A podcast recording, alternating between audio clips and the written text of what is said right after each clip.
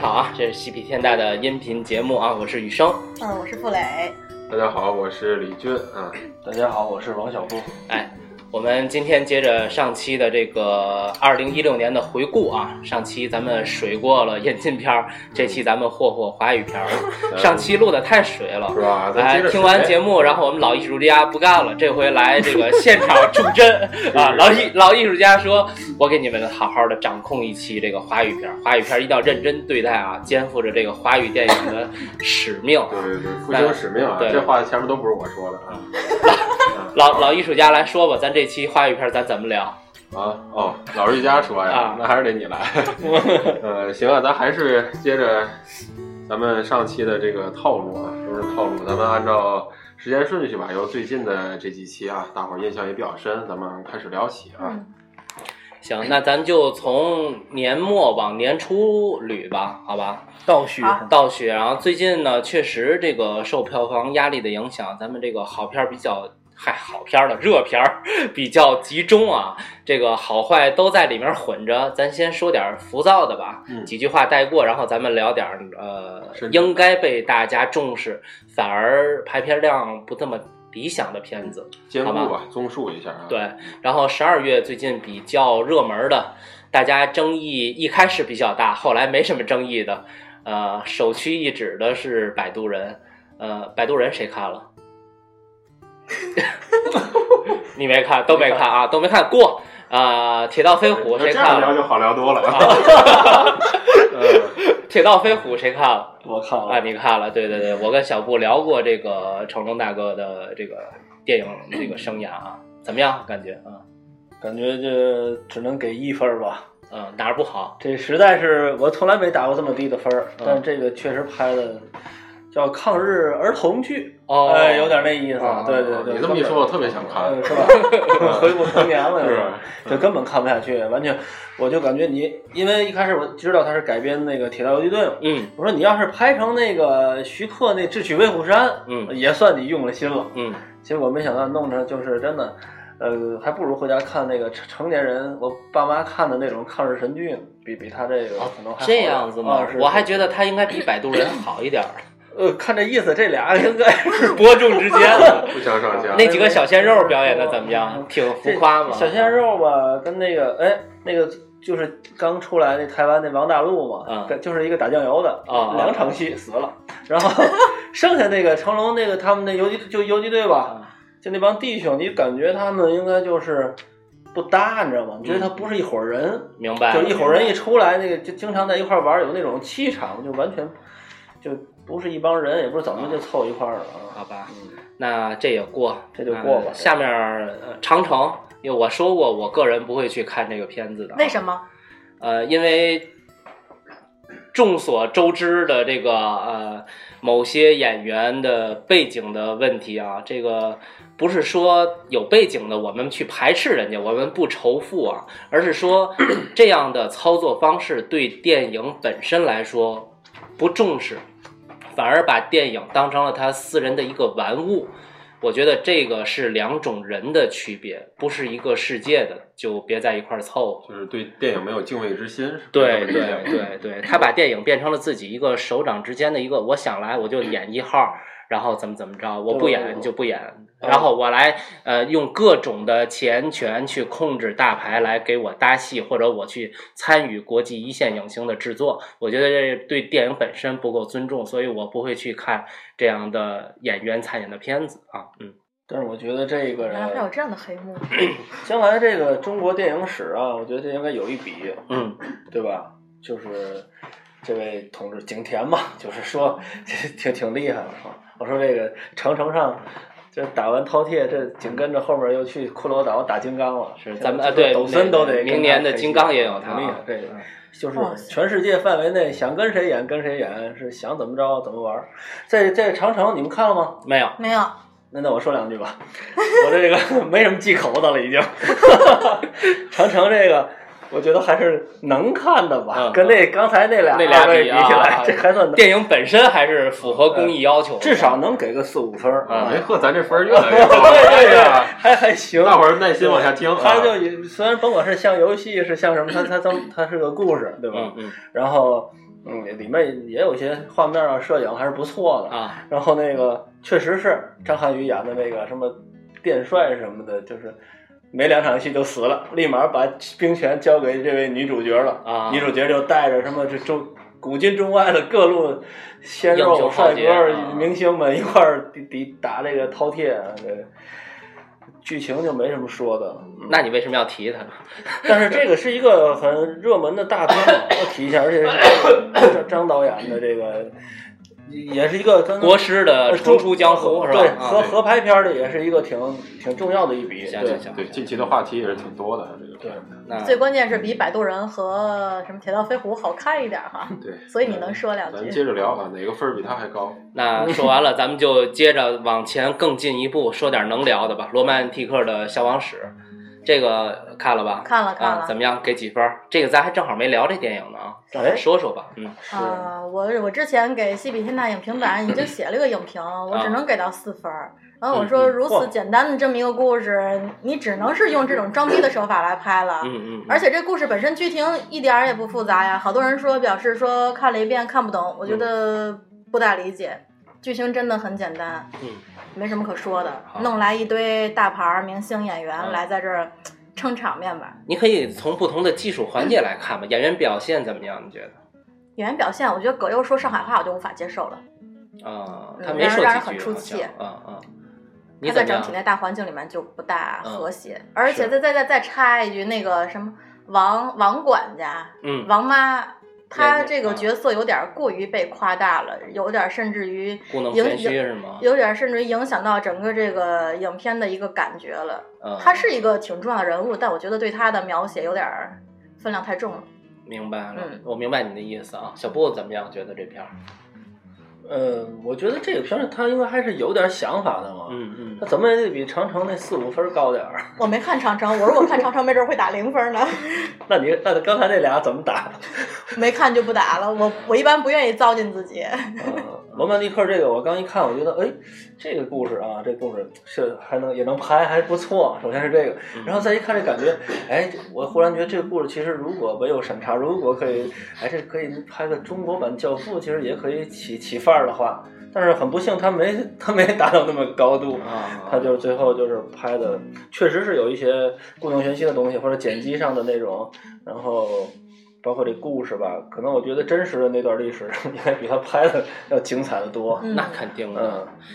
呃，我说说啊，我简单说说这感觉，我觉得能给六点五，甚至再多一点儿。为什么呢？嗯对，它的前半段第一部分还是比较好的，拍的比较呃完整，然后演员表现的也不错，呃。但是它有一点，我觉得做的不是很妙，就是它把这个年代，呃，不同的时间情节用字幕表现出来，直接打一九几几年，嗯然后在哪儿，然后这个不是那么高级，或者说比较低级。好的那个片子，你看今年的呃《路边野餐》啊，或者是《长江图》啊，特别是《长江图》吧，在这方面比较突出，就是它用影像带动你，让你自己感觉出来，哦，这是一个逆流而上、逆着时间走的这个这么一个情节。它这个直接就啪黑幕白字儿。白黑底儿白字儿告诉你现在是几几年，现在是在哪儿，在香港，葛优怎么怎么怎么着，是吧？所以这点儿我觉得不太好。另外，这个片子呢，呃，大伙儿都说好的一个地儿，我恰恰认为是它的败笔，就是它的这个原创音乐这部分。大伙儿说原创音乐太好了，确实很精彩。我我的观点啊，这个片子的原创音乐如果出一个原声大碟的话，我肯定买，因为它做的确实很好。在国产电影里，一年如果能有两三部这种原创音乐的水准的话，这个原创大碟是可以收下来有自己有听的。有有，但是这个音乐好到什么程度了呢？已经好到盖过这个电影本身的质量了。就是这个电影如果本身没有音乐，给六分六点五的话，音乐可以给七分儿，给八分儿，知道吧？我所以所以我觉得反而没有成为这个影片服务，而是盖过它了。这就是我觉得它失败的地方。嗯你说这个，我觉得咱将来可以单列儿聊一下，因为我一直也觉得，就是尤其这个国产电影，嗯嗯嗯，这个的配乐，当然不一个是配乐，还包括那个歌曲什嗯么，它嗯都超越了电影本身。这个我觉得可以聊一个专题好的，将来可以真的。嗯啊，就总之，《罗曼蒂克》这个片子，我觉得没有像业界说的这么好，甚至在这个影像标、风向标的排分里，它到了全年的第二名，这个我就不太明白了。嗯我觉得这个电影它就是想法挺大，架子挺大，对可是没达到那个。对无论是它的讲述的技法，而且最嗯让我反感的是，它里面用了那句话，还把放在台词里，就是那句很老套的话，说导演拍这电影根本没想让你看懂，是拍给是下下个个世世纪纪的人， 那你何必要上映呢？ 那你留着呗。我只能说他这个逼装的一点都不到位，嗯，没什么好别的别的可说了。对，反而就是嗯很多人说看片子的时候看到葛优说话的时候乐了，这个我觉得那你看电影看的也太少了，这这不至于乐，这这嗯葛优表现的还是比较在水准上的啊，呃，他就是最后那句说。你怎么能不死呢？这个有点儿抖机灵，像北方人的感觉，而不像南方的一个黑社会 的堂主那样子这么阴柔的、这么心狠手辣的这么一个人物的我东没西。拍出那个范儿来。哎呀对对差点对，挺还好还的，嗯，糟践了。反正我觉得在十二月里，《罗曼蒂克》算是一个好片子了，就是咱说纯商业大片儿啊可怕， 啊，罗曼蒂克呃，都算好片子了。对，当然你跟后面要说的这几个比，它就算是这个商业片儿里的好片子了。咱们下面说说这个月末的这几个文艺片儿吧，我觉得这些纯文艺片儿其实挺有嚼头的，只不过排片量太少了啊，让他们挤的。先来说说咱们看的比较多的吧，咱们几位都看了《洛塔》了，好像啊。卡啊，洛，塔洛，对不起，哎呀， 要了命！我这个马上马上就要 看片儿太少了，知道吗？ 都记不住那小个。小脑萎缩，老年痴呆都快显星，嗯是塔洛怎么样？这个确实是拍片儿比较少啊，能看到的机会也不多啊。嗯，呃，卡其洛实我比较反感一个分类的方法，就是说把排片儿少的片子就叫文艺片儿。啊我不觉得这个未免是有失偏颇的对哈。，因为就是市场嘛，因为这种片子的它的市场肯定是会非常少的。你只能说它对吧是小众，或者说是题材啊，或者说是拍摄手法啊，比较故事比较小众，你不能说是它嗯它它就文艺 了，对吧？啊，然后切回正题来了，咱咱就说这个塔洛啊，呃， 塔洛谁咱看了？我看我看我了，看了，好，嗯哎，我觉得这个万，嗯，这应终该于是轮到一个我看的了啊。应应应应该是万马最好的一部作品吧，我觉得应该就是完成度最高的一部作品，我感觉。嗯、然后呢嗯，他应该，嗯，他说的是一个藏族普通的一个牧民的故事，但是，呃，之前导演也有说，在采访里也有提到说，你们每个人在他身上都能看到自己的影子。嗯，所以这并不是一部很单纯的藏族电影，我看完之后也是深表认同啊。对，不是一个很单纯的藏族电影，因为万马财旦 它是就是有很明显的这种身份标识嘛，大家听名字，包嗯括他的电影就是一个纯的藏族导演。然后他之前的影片呢，我也看了一些啊，像他的处女作《静静的玛尼石》，还有这个《寻找至美更登》，包括后来的《老狗》，都有特别明显的这个藏族的标识。前面比如说讲喇嘛，讲藏獒，嗯讲志美更登是这个藏系的一个主角儿。那么这部片子呢，它完全把西藏这个标签儿给拿掉了，就是说，嗯，虽然背景是西藏，但是并没有过多的宗教啊、转经啊、喇嘛呀、这些嗯。嗯所以我觉得这个是万马的一个，嗯，又往前走了一步吧。嗯对对这是一个点。嗯，然后我的感觉就是，接着你的话说，就是很明显，它的拍摄背景、画幅的里面的内容、景色是在青藏高原上，但实际上呢，呃，刚才丁华说的那句，谁也都可以有代入感，而且它主要排的是一个世界和另外一个世界接触、融合、撞击的这么一个事儿，没错没错并。并不仅限于是不是藏族，是吧？对，其实这个也是奥巴马他之前就是拍导演的一个统一的一个话题。他之前拍到拍拍拍影片了，嗯，也是这个现代文明和传统文明的这种撞击。嗯，然后这部片子我唯一想说的就是在演员表演这个环节，他的这个男一号，这个呃叫呃西西德尼玛是吧？嗯这位老师啊，我是后来又查了，看完了以后我又查了一下，他是一位专业的呃诗人、音乐人，包括嗯导演，他也做过。嗯当时我真是再回想到他的表演，我用了四个字，就是惊为天人。嗯当时我看的时候，我并不了解这个这位老师的背景啊，我以为是一个呃用的一个群演嗯对或者是对真更像是真当地实人物的啊演员对当去地演演的员。，嗯但是 知道了他的背景之后，再回想他的那些表演，哇，太牛了！没错，这个你其实你说的这是演员的一种境界啊，对就是专业演员能够把自己身上专业的东西全拿扔掉，又重一新点归儿痕零，迹都没又有。重新归零，最自然的这种表演，这个是演员的一个就就很高级的一个水平了啊，可以说。好，除了刚才咱们提到的这个表演啊，还有一个点是我印象比较深，就是他的这个镜头。嗯呃，其实第一开始那个画面，大伙儿应该印象都很深啊，是他在背诵这个毛泽东语录啊。对对然后不对为知人民道大家注意没有服务，他是被一个画框式的东西给它框起来了。是啊，然后那个他永远是在变对，着。警察是在跟他对话，所以他一开始就寓意他是一个边缘嗯人，一个画框里的人。嗯嗯而这些画框呢，也出现在了他和杨错在这个这个理发店洗头呃里理发店不叫洗头始发，终有一个，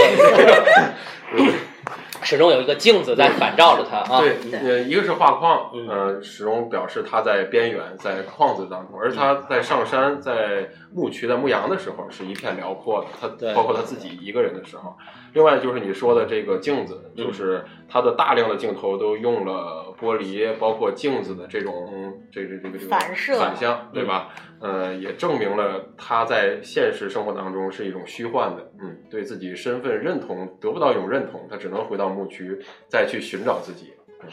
这是嗯我想说的一个点。你嗯刚才说这个，我也想就是再说一句啊，他的镜头啊用的特别讲究，甚至是考究。他在一个镜头里面，不同的意象都在表示着这个人进入到另一个世界的这种不适与这个冲突。没错，对我觉得有兴趣的朋友可以找资源看看吧，这是一个特别安静的电影。想到了一句话叫“孤独的人是可耻 的” 。好，咱们下一部片子。下一步我由钉耙简单的说说《生门》吧，好吧？啊，生门因为排片儿特别少，我就是第一天呃上映的第一天去看了一下，然后后面的话发现天津已经没有几家影院排片儿了，嗯基本上都是在四郊五。县。嗯，然后我北京又刷了一场，等于这片儿我二刷的。呃，建议未婚未育的女青年们就不要看了，嗯你看完之后看来你会是有心理阴影。 那你现在有吗？我有啊， 他 一直有嗯一直有，对对 对。说片儿吧，就就就说这一一一个女人得多爱一个人才会给她生孩子，行，呃，十二月，这句话没没没 我没简单介绍一下这什么这个导就演是没没说完，没说没事儿完。他这个导演的话是，呃，导演他拍了将近有五百个小时的这个素材吧，应该取材的话是取材于十个病人，他最后只选择了四个病患的故事，然后放在这个电影里面。呃，据说啊，有可能会再出一个纪录剧。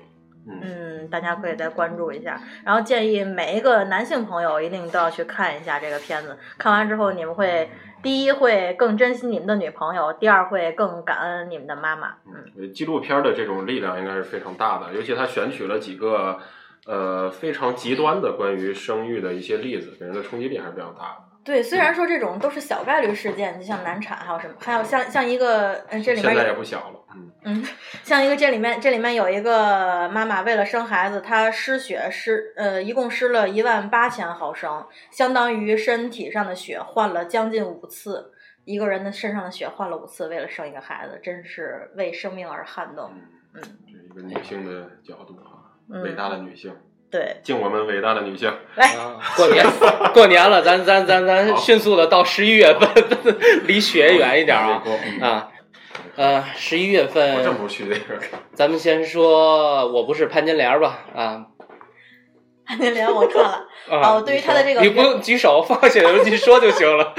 对于这个圆形画框的这么一个处理啊，啊啊呃，觉得还是比较有他自己的用意所在。他不是为了，就像啊，嗯、再再再再来贬一下成耳啊，像我们的冯小刚老师，就真的不是为了装逼而装逼，人家这圆形画框的话，用的是有自己的这个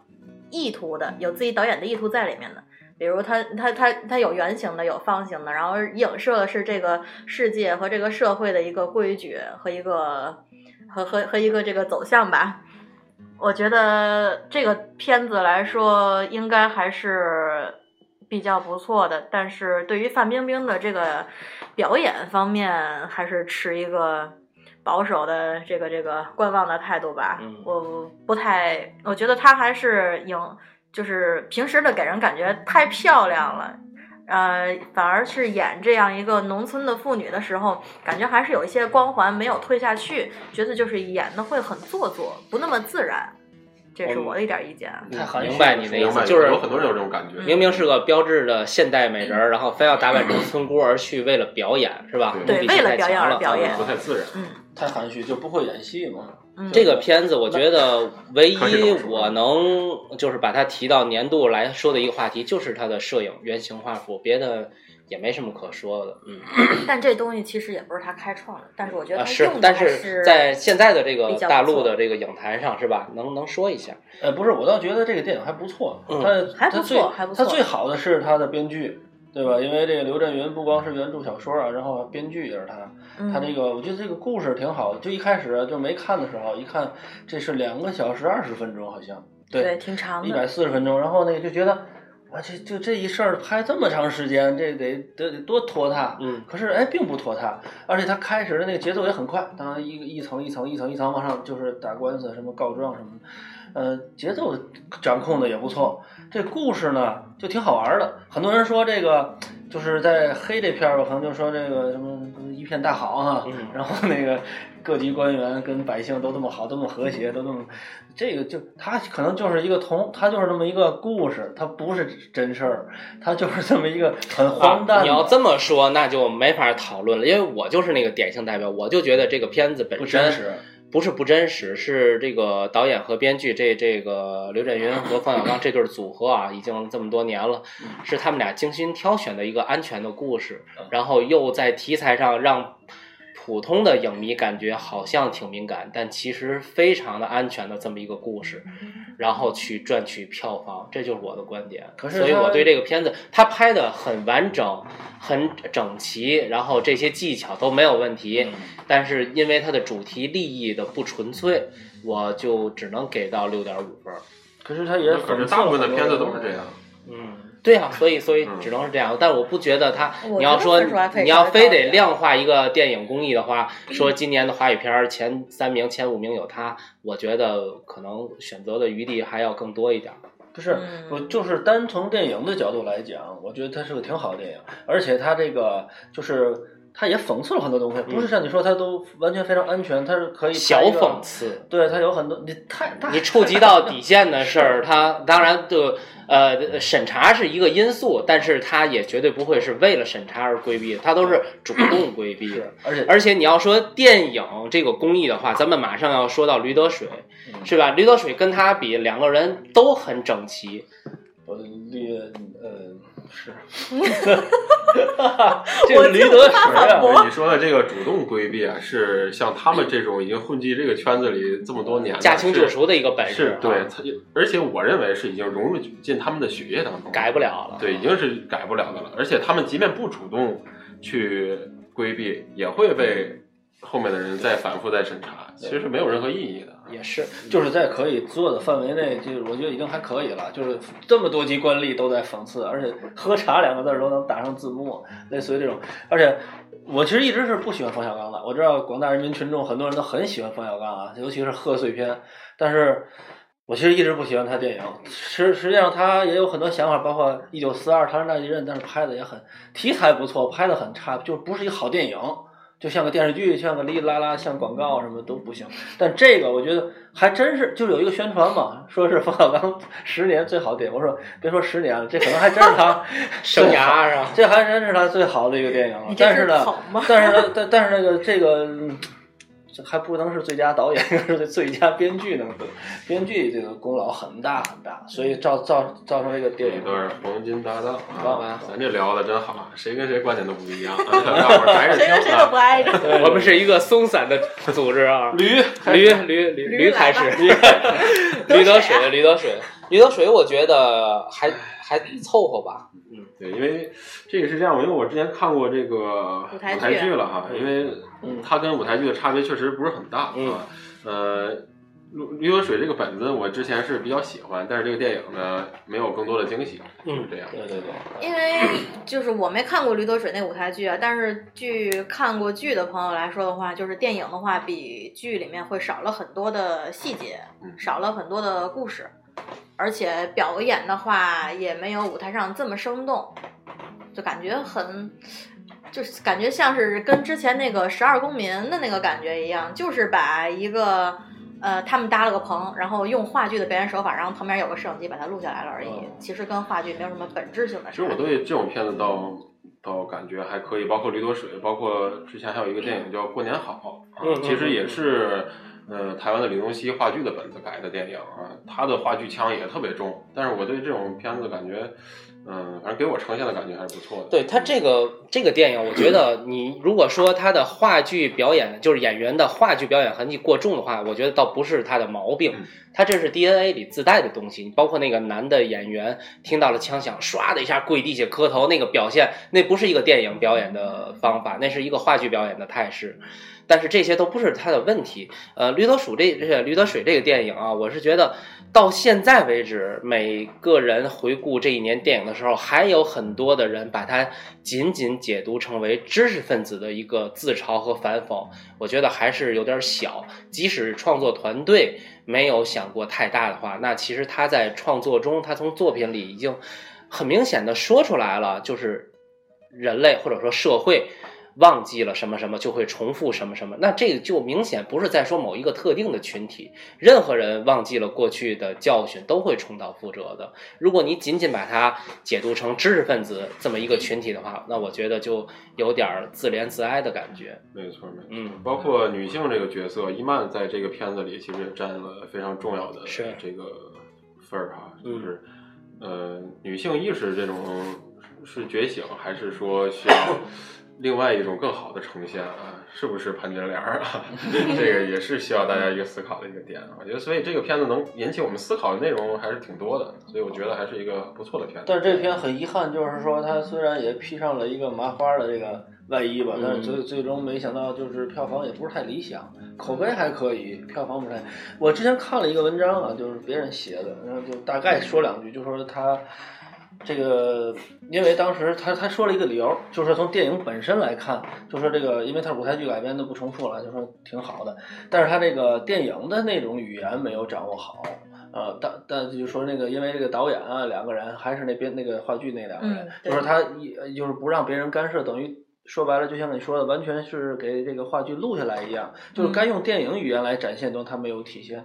当然，可是我觉得这应该不会影响票房。普通观众他会分清什么舞台语言、这电个影语言的东对西吗对？对，而且如果在话剧舞台上取得特别火爆的成绩的话，只能对他的票房有帮助，对吧？毕竟。呃，去电影院里面看一个话剧来说，对有些群体还是很有吸引力的啊。关键驴得水的话剧也没有像开马火它上一部的那个对，这么火，嗯没有那么火。对，哎不过这部电影演完了之后，火了任素汐，任素汐现在是很多宅男的女神，是还有话剧圈很多的女神，以至于这前个一段表时演间演确的实那个很蠢棒蛋，都喜欢在长北京脸也特别火。不是长脸，这演技演技，我觉得这个演这个舞话剧舞台女演员确实确实这个演技很厉害。啊，再插一句啊，那个如果说大家很有很喜欢这个舞台剧改编的电影的话，可以关注一下十二月三十号上映的《你好，疯子》，金世杰主演的。你知道咱们这期节目什么时候传知吗？道啊， OK OK，咱们再往前倒吧，前面该什么了？呃，湄公河行动是吗？七月与安生、呃，差不多这个那档是对这11两档个差多不那是11档嗯啊啊，，这两个片子我觉得也也就是票房表现的那样子，是吧？呃，一个是大国主义或者说爱国主义，在咱们这儿比较混淆，人们很少分这个区嗯别。嗯内蒙河也是挺雷的，我觉得也是像个广告片儿呃啊，它爱广的爱国是主义广告宣传片儿啊，湄公其河实它在宣传上嗯是一尤个其是很最后一成个功镜的头啊，嗯 是湄公河雷其实雷一啊总开始刚刚上映的一周的时候，票房是很疲软的状态，就是通过这个口碑的一个传播嘛。对，然后在了一在两周左右的时候达到一个高峰，以至于最后基本上是热映了一个月，它的这个周期很长的。我提个问题啊，这种片子会不会有相关部门在后面推啊？啊，当然然有肯定啊有，当他然后面有嗯不是所有的公安民警在十一期间都可以凭借警官证去免费看吗哦？因为他在公映期这间，很多人在执行任务没看或者公错安部过。都支持了，还是业内人士啊哦就是如果咱们哈，所以我今觉得一天定会有这个因素啊。如果咱们今天把每个片子都说一个它就是在哪一个拍摄环节技法上最突出的点的话，那《湄公河》无疑它最拿得出手的就是它的剧本，它是真实案例改编的嘛，所以这个应该是它的一个嗯怎么说呢呃主打的一个拳头的就是东这种西。真实案例会绑架很多人的这种影评和评价。嗯对一旦而且呃真实案例了，就好像不能说一些不好的东西了啊，似是而非的是吧啊嗯也不是，我觉得他这个是就是从节奏把控上，包括他就就完全这商业化，就那种，嗯就是有点像香港警匪片儿了，嗯就也是香港那个林超贤那导演，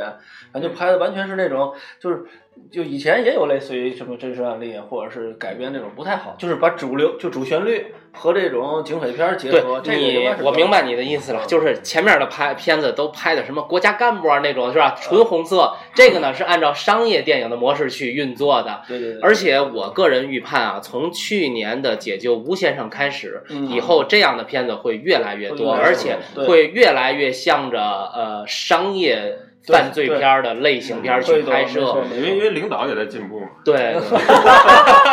领导也是需要表扬呃的。 我们这节目行了，嗯这回就等会儿找着。我还想说一句，因为当时看完这，我就想说聊一下这个。嗯，当时大家都忙没没，因为这个《湄公河》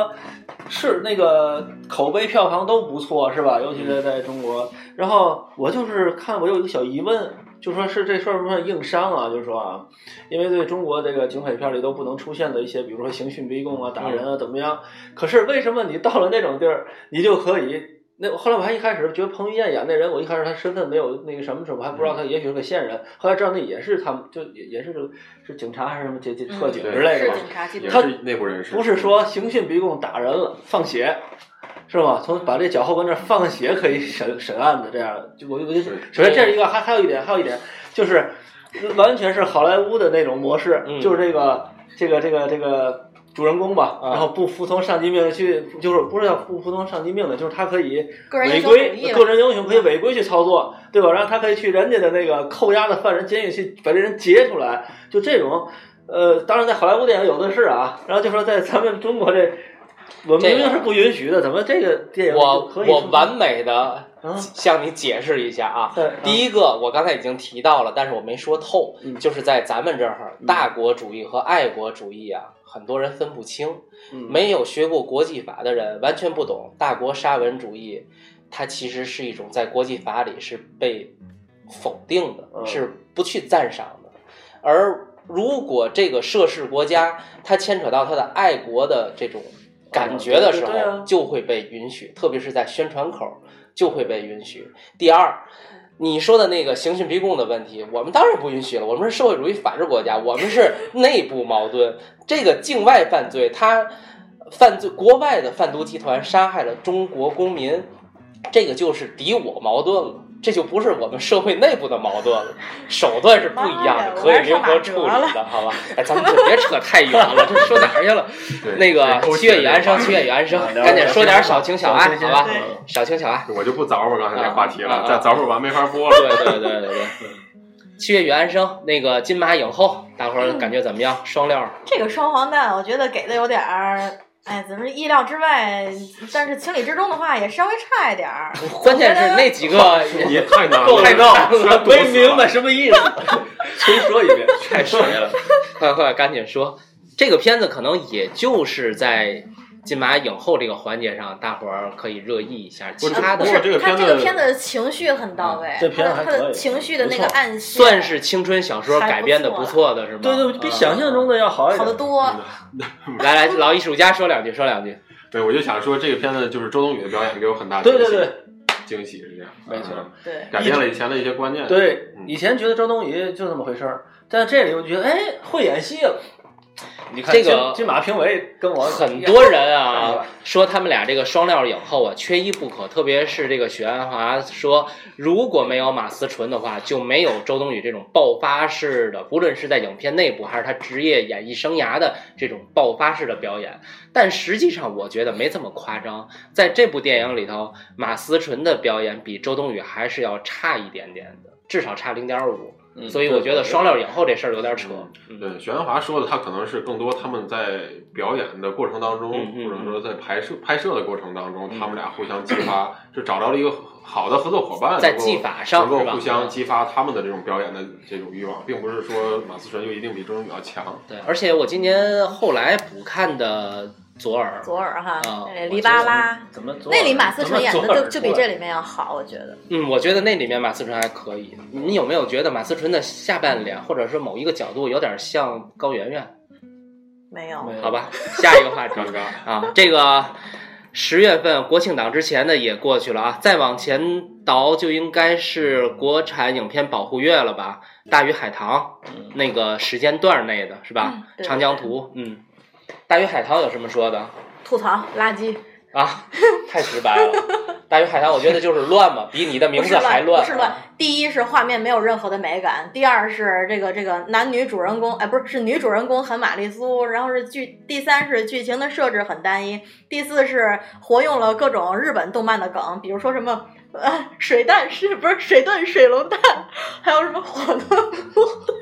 大家看不见啊，现在是一个疯女人在自嗨，然后我们三个就人快坐地下了。目瞪口呆，不知道她要干嘛啊 就是。当时跟小伙伴一块儿去看，吐槽吐的好开心啊！你们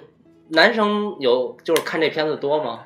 嗯，忘了。我是为了那期影评去看了一次，嗯，觉得就就一般般吧，一般般吧啊挺一般的，嗯嗯嗯。差评。嗯好吧，然后长江图怎么样？长江图应该算是那长个江档期图我不们错的了啊。录过一期对完整现在有一期节完整的节目对，嗯大家大家可可以往回上听一找下下，好吧应我该是们第一期吧，呃，应该我记得是第对。一期。咱们整个整个拉了一个片儿是吧？嗯对呃，长江图如果找它突出点的话，一个是摄影，一个是音效，这两方面做的都确实是今年国产剧里面比较牛的。摄影可以无论是算它一个真金实银的去投资，还是最后呈现的效果，都应该说是今年的一类。嗯，预知详情，请听那期节目。戏比天大第一期哈对，嗯，对，好，这应该是国产保护月之后的。那咱再往前倒，哎就应该是国产保黑护月黑了。处有什么可能比它？哎咱们刚才落了一个黑处有什么啊对黑处比它稍微黑的处有什么？哎呦，我都记不清了，应该也还好，及格分儿吧。嗯，黑处有什么？呃，还是一个不错的片儿，但是这个片子出来之后，好多人就是有反对意见嘛，觉得他这个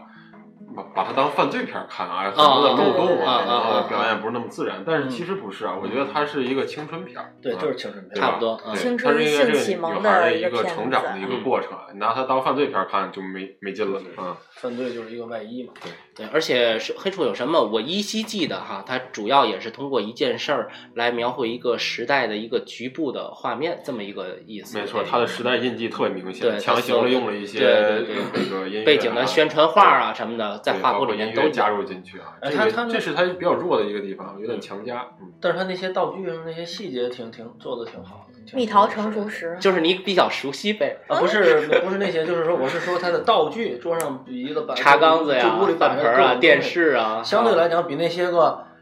为了怀旧而怀旧的那些个热门的青春片要用心的多，对吧？这是肯定的。对 OK 那就再往前倒，就应该是今年我个人认为的华语这个片儿的一个顶峰啊，就是《路边野餐》和《冬》这两个片子的上映，我觉得是今年。怎么说呢？很多人觉得今年的华语片儿啊坍塌呀，是没有好的作品啊。我觉得有这个两个作品，就是特色这么明显的两个作品就可以了，就不错了。咱们现在的创作但环是境，它可能没有被大多数人列入到今天华语片院线片的这个讨对，论范可围。能路因边为野餐还好，就是后来因为口碑的盛传，人们还去看了。东可能就没几个人去对看。确实上的非常少。对，但是咱们先说一个一个说吧。东最大的特点哈，在技术环节，我觉得就是他把默剧表演的引入，然后整个片子呢用黑白默片的方式，在东北拍摄了三十多天，是吧？不到两个月。哎，这个应该是它的一大特点，而且它呈现出来的，呃，成品应该是比较完整的，意思大家就是普通影迷都能看得明白，应该说是今年夏天比较完整的一个片子。嗯，而而且除了默片儿这个亮点之外，就是王德顺老爷子这个表演啊，这个片儿基本上也算是他的一个独角戏了啊。嗯，而且是 第一次担当主演，贯穿整个而片子。啊且这个还是导演行健估的计一也是个最后处一女次作。嗯，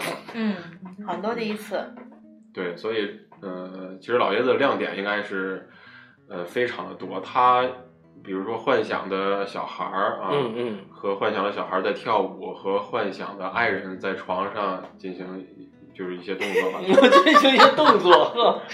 哎呦，呃，基本就是算是独角戏，然后进行了一种无实物的表演啊，就非常考验老爷子的功力啊。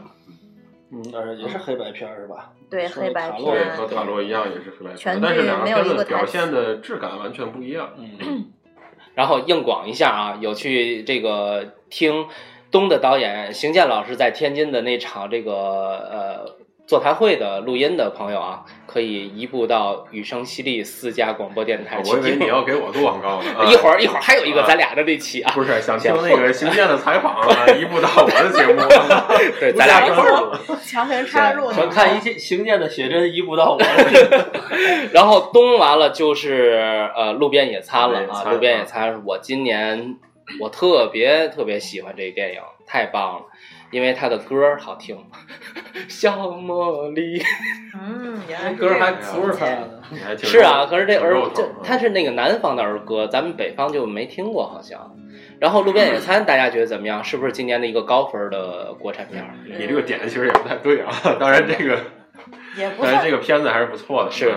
特别是他的那个长镜头，我觉得后来就是，我觉得现在咱们影评界就是，还他们他们影评界有一特别不好的毛病，就是上来贬他吧，后来又有人站出来夸你早干嘛去了？站一帮人特别夸的时候他不说，都都夸过劲儿了，他又站出来贬哎你早干嘛去了？？就是这个影片明明很好，然后长镜头被这个业界评价这么高的情况下，过了两个月，等它下映了吧，又有人说它为了长而长，这影片根本就不是那种为了长镜头而拍长镜头的片子，它就是导演的一个怎么说呢，完全的一个创作。所以我觉得这个片子，我觉得是今年我最看好的一个片子。你但是文这种东西就是完全是见仁见智了啊。你但是我觉得你说不了这些影评人，我觉得可是他们也可能是为了评而评，呃，我也能其这么说实其实咱们也是啊， 啊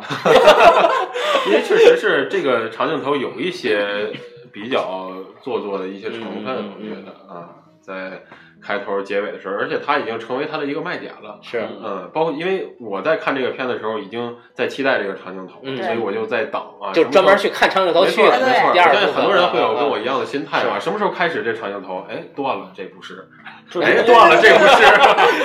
对，所以说啊可能他有，也是影评界这对个个有一些片子非议的我一些观点。我今年是应该是三刷的唯一一个片子，哇，然后真爱呃真真爱真爱真爱，然后这三遍我就是关注点不一样。第一遍是你刚才说那个状态，嗯在找这个镜头；第二遍是看他的这个时间轴的这个表达；第三遍是整个又去整个看了一遍。对他的时间轴表达也是挺有匠挺心有的。嗯讲究，而且呃，除了长镜头以外，它那个横摇的镜头也是它的一个大特点，至少在横摇的墙上表现出来列车在运动这种镜头，我之前在国产电影里是没有见过的，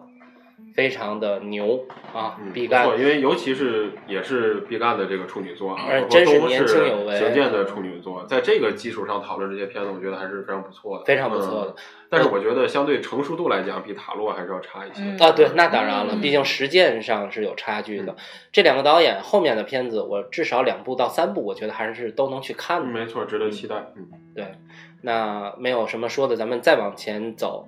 应该是一部特别冷的一个片子了啊。这个但是特别好看，见识柳白猿嘛，你说的是对，啊，是确实很好看。呃，你们是在院线看的吗？院线看的，啊啊啊！这个《见识柳白猿》应该是徐浩峰这个二零一二年就对拍成的一个片子，但是这因为咱们不是太深入业界哈、不知道他为什么当时没有出品发行。呃，没在人这给他发呗个在师傅这个成名之后，终于是这个隔了半年，这个对片子出来了。他徐浩峰的第一部是那个《倭寇踪迹》，嗯嗯，但是好像有一好像是个短暂的上映吧，几乎也没有，就是就是没有什么，没有什么排片率啊，对我 找不着词儿了，最后就是摇帮你翻哎对，然后他这第二部拍的《剑士柳白猿》，但是就根本就没没有公映，嗯嗯，嗯然后第第三部那师傅也之所以师傅能供应的，而且也请来了一些明明星来主演，嗯是因为可能是前段时间因为跟王家卫不是他他是那个一代宗喝了师一的，两天 酒，哦不是这张嘉佳， 他他哎是那个一代宗师的编剧，的编剧，是啊吧嗯然后跟王家卫忙活了很长时间，所以那个王家卫一直推他，所以后来他出了师傅。师傅呢，嗯这一出来呢，口碑都不错，所以他把他这个剑士柳白猿又给又重新哎又出来重新上了一下。嗯这个如果咱们以后会有机会专门聊徐浩峰的作品的话，可以咱们可以请任老师，因为任老师比较关注他，人我球们来聊一下。然后这个片子我还特别想说一点，就是这个余承惠先生，这个从小看着他的电影长大，然后就是他拍完这部戏之后、嗯三年还没等到公映去世了。对对对，这位一座黄河大侠是吧？嗯这个对对武术界的这个泰斗，他真的不光是一个武打影星，他首先是武术界的真真打实干的一泰斗双手级的人物，剑，双手剑可能对是他的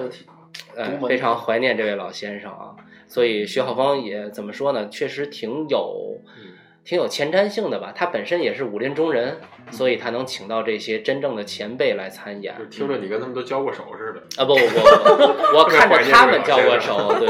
呃，《剑士柳白猿》是一部怎么说呢？呃，我当时一个人在一个小影厅里看完了以后，就是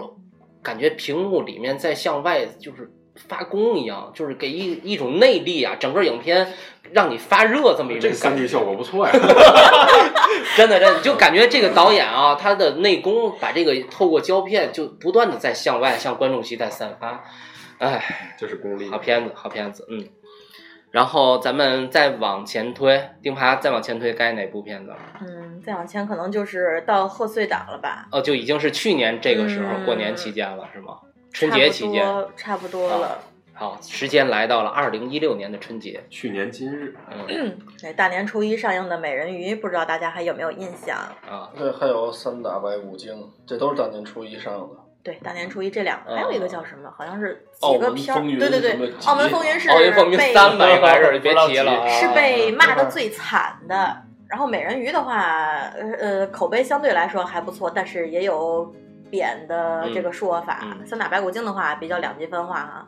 对，其实就是一个呃爆米花的影片，还可以，《三打白骨精》能看，就是你就是花这二十块钱去去玩会儿，没问题。这个定位，就我就想跟大家讨论一个问 题，就是美人鱼哈，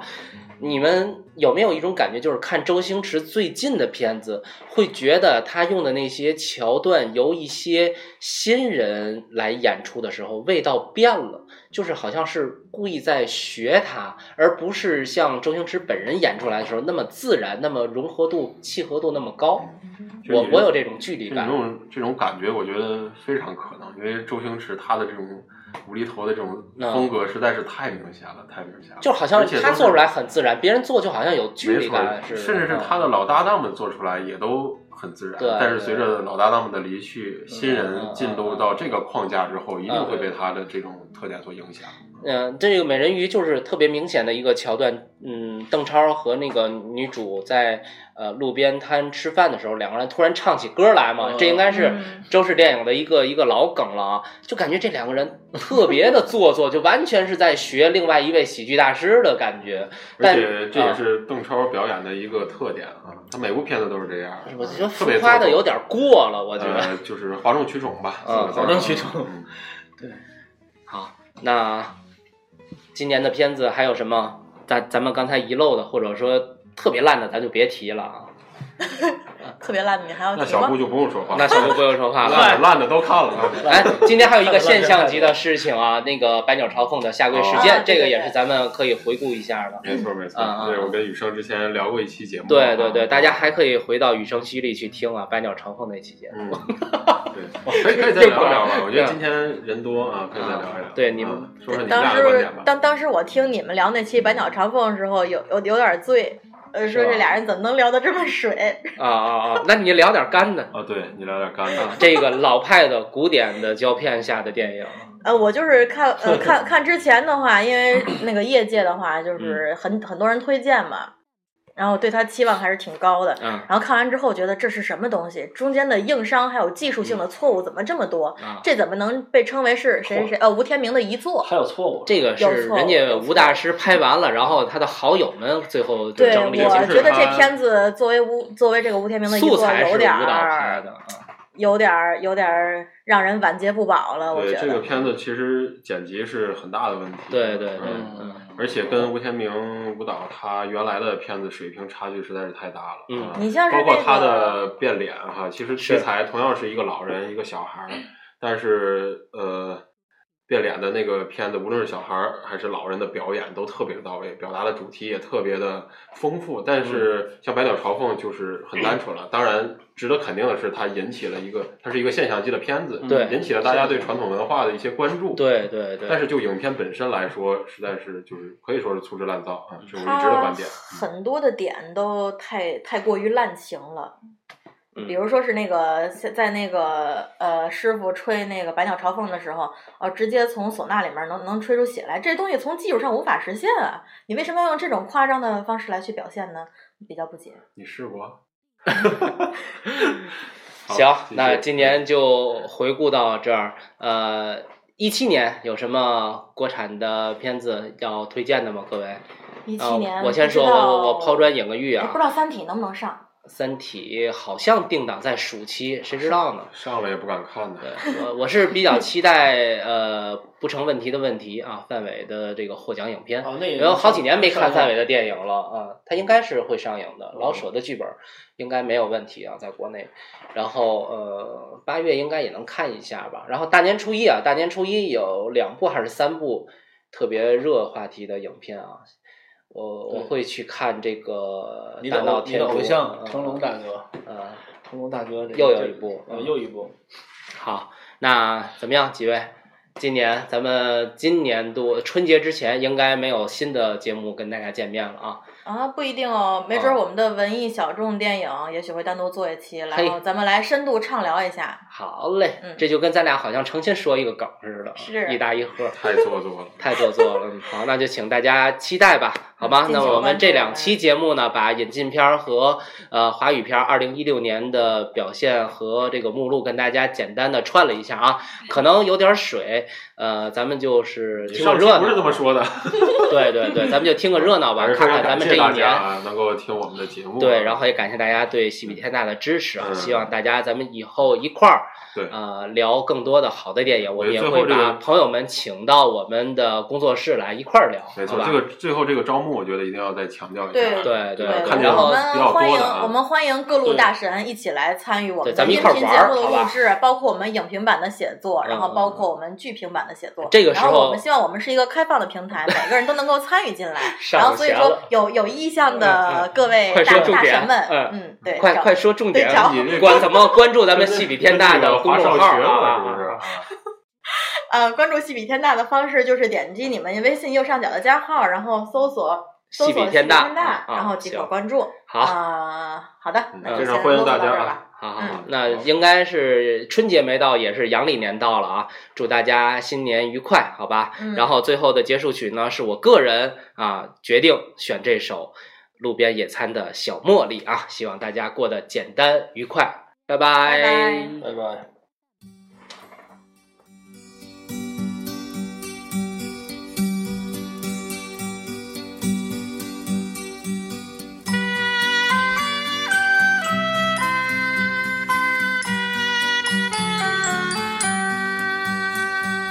夕阳照着我的小茉莉，小茉莉。海风吹着她的发，她的发。我和她在海边奔跑。她说她要寻找小贝壳。月亮下的星儿都睡着，都睡着。我的茉莉也睡了，也睡